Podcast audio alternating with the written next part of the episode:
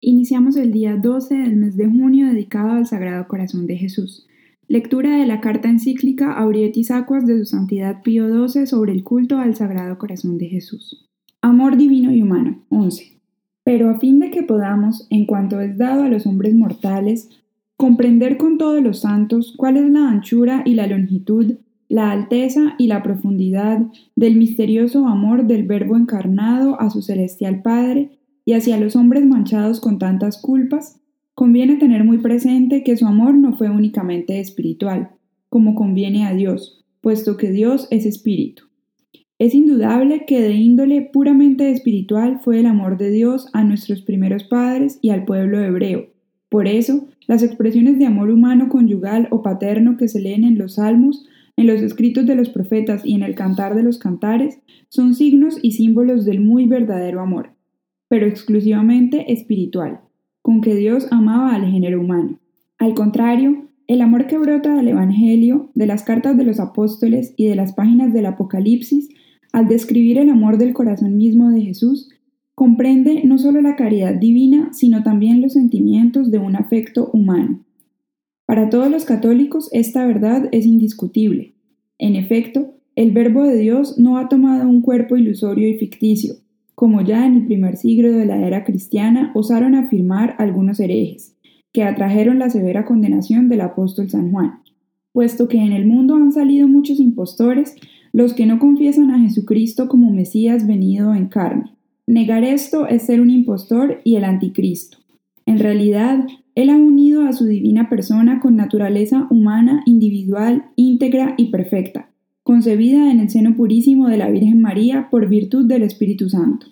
Nada, pues, faltó a la naturaleza humana que se unió al Verbo de Dios.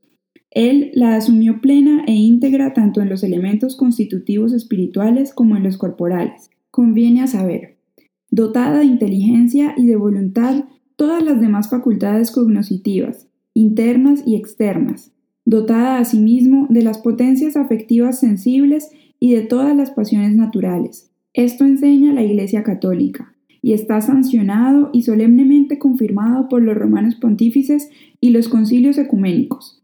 Entero en sus propiedades, entero en las nuestras, perfecto en la divinidad y él mismo perfecto en la humanidad. Todo Dios hecho hombre y todo el hombre subsistente en Dios. Oración. En nombre del Padre, del Hijo, del Espíritu Santo. Amén. Ábreme, oh Jesús, tu sagrado corazón. Muéstrame sus encantos. Úneme a Él para siempre. Que todas las respiraciones y palpitaciones de mi corazón, aun cuando esté durmiendo, te sirvan de testimonio de mi amor y te digan sin cesar, Señor, te amo. Recibe el poco bien que hago. Dame tu gracia para reparar el mal que he hecho y para que te ame en el tiempo y te alabe por toda la eternidad. Amén.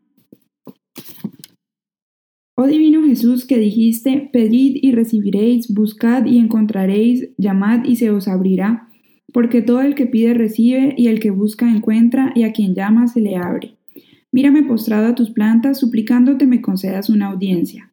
Tus palabras me infunden confianza, sobre todo ahora que necesito que me hagas un favor.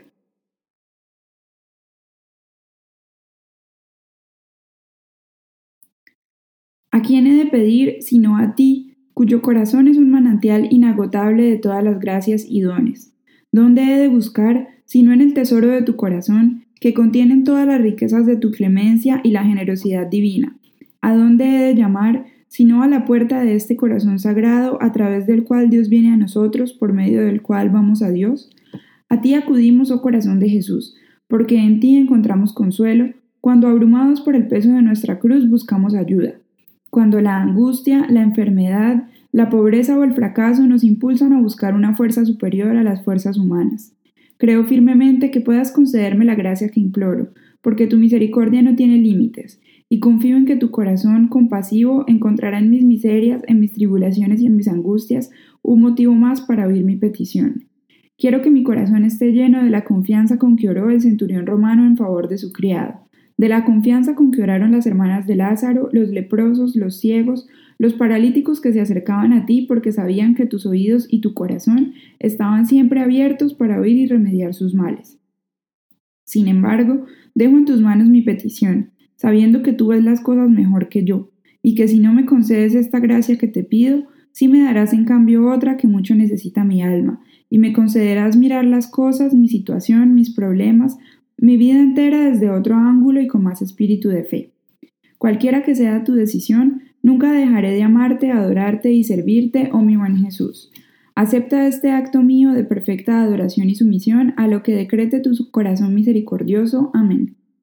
Padre nuestro que estás en el cielo, santificado sea tu nombre, venga a nosotros tu reino, hágase tu voluntad así en la tierra como en el cielo.